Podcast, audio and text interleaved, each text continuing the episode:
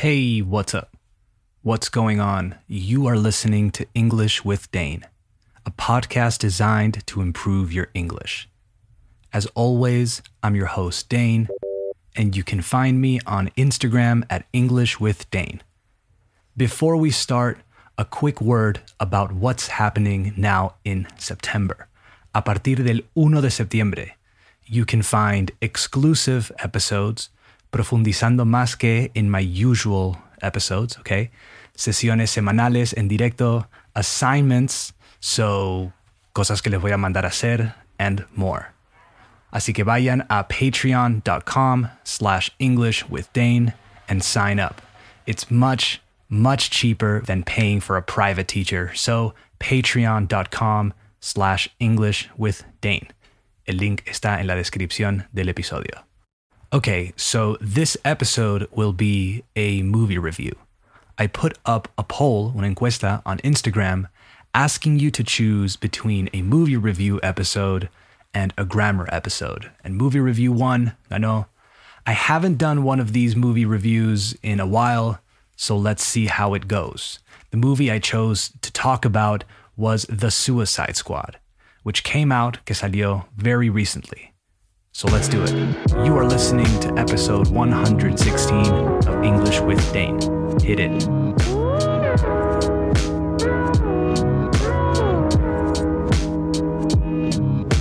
Okay, we have officially started the show, so let's talk about The Suicide Squad.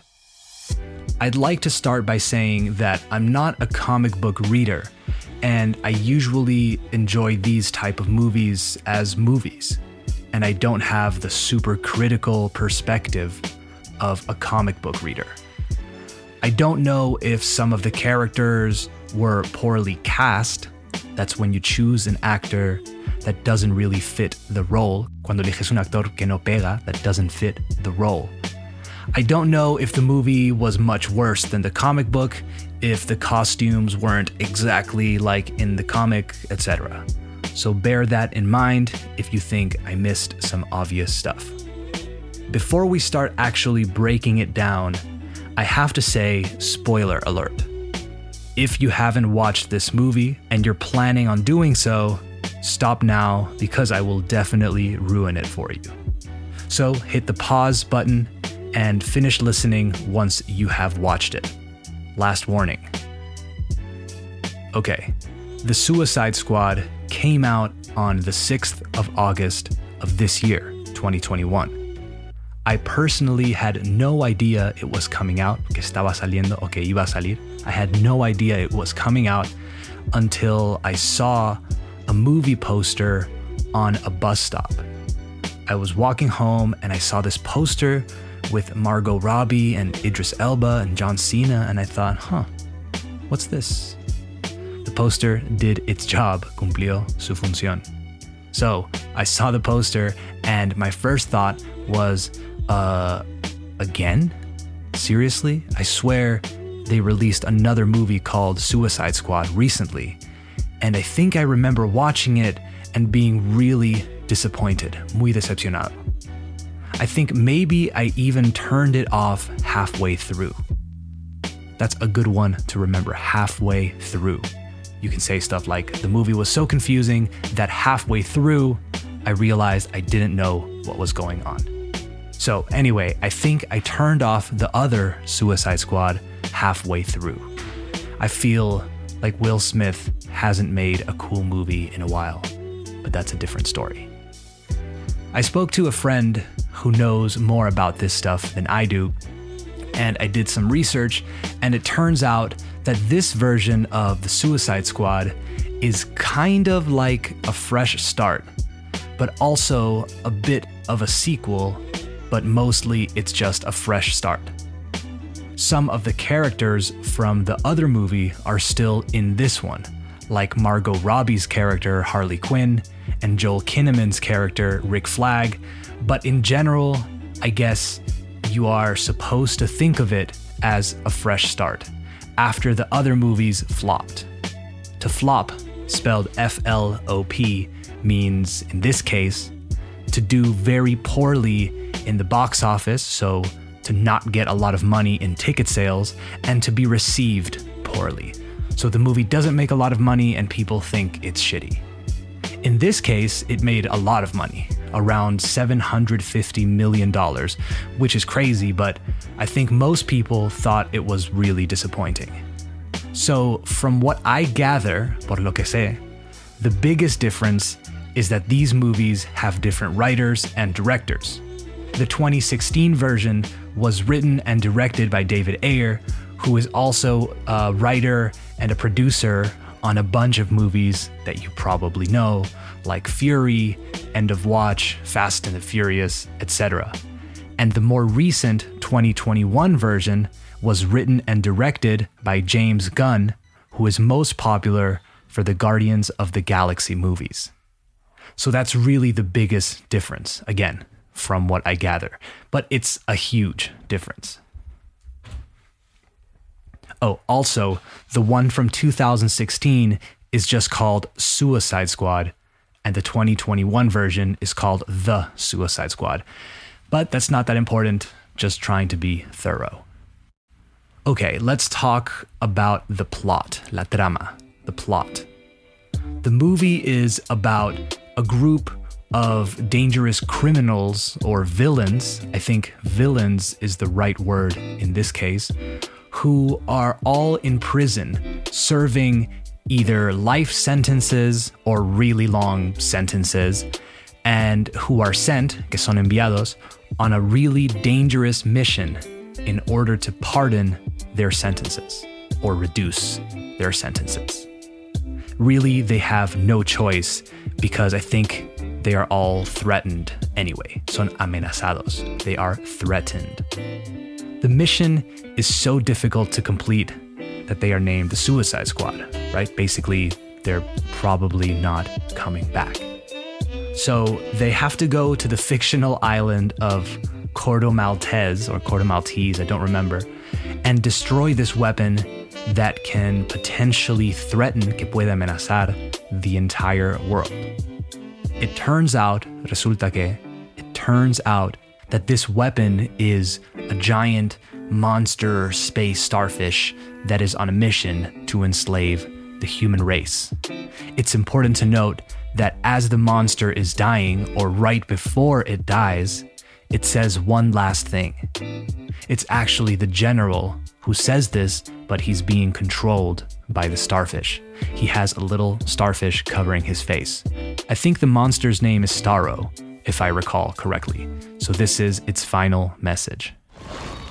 I was happy, floating, staring at the stars.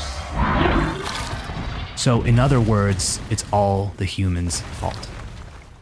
He was originally captured by American astronauts, as is evident by the flashback they show us at one point in the movie. So, his message is why did you have to provoke all of this? I was happy just chilling in space. And that made me kind of sad. All right, moving on. I'm going to give you my opinion on the movie. My biased, subjective, personal opinion. I put it on, la puse. Remember, you don't put a movie, you put on a movie. So I put it on, not expecting much. In fact, I had negative expectations because of the 2016 version, and I was pleasantly surprised. Gratamente sorprendido, I guess. That's a classic collocation, by the way, pleasantly surprised. So the movie got me right away.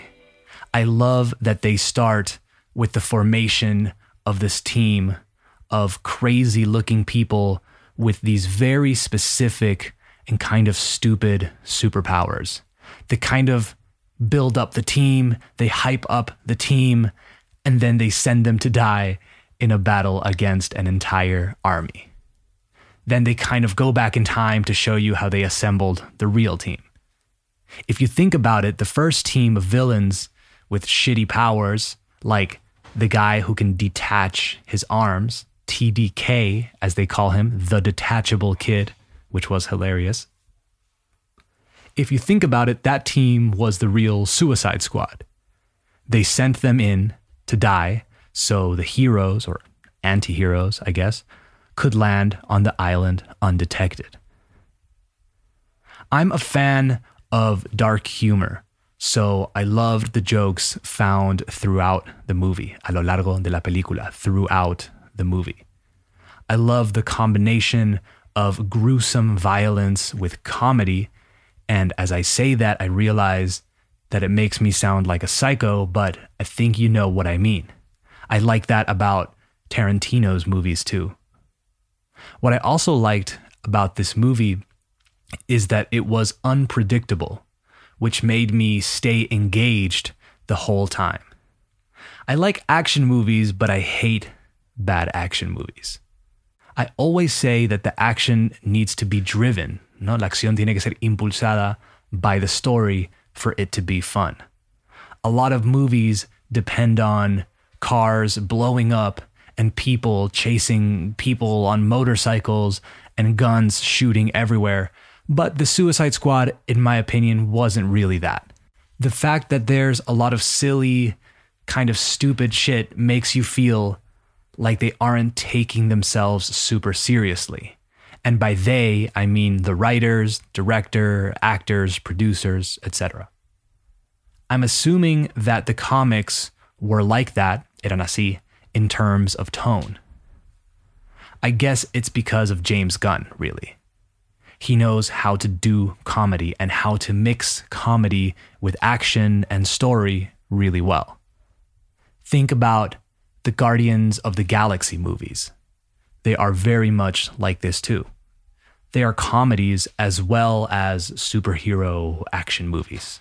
You can argue that they are primarily comedies, I think. So that's one of the things I liked the most about the Suicide Squad laughs all the way through. I also thought that the effects were great and not overused, which I think often happens, que pasa menudo, when making movies in this genre. My favorite character, I think, was Peacemaker, which is John Cena's character. I think John Cena is a really good comedic actor, and I'm honestly just happy he's making a bunch of movies. He's hilarious. The only thing I'll say that I didn't like about it was the fact that it ended up feeling a little bit long. And after a while, you kind of want it to finish up. But it wasn't that bad.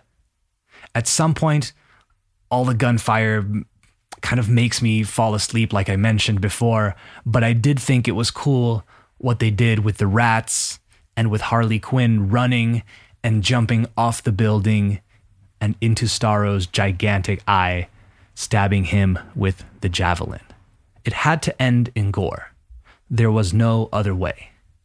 If you don't know the word gore, spelled G O R E, gore here in Spain, it means like bloody and excessive violence. When a movie shows the innards, no las tripas, and people getting blown up and limbs, so arms and legs flying and stuff, that's gore. Gore is a whole genre of its own, un género entero.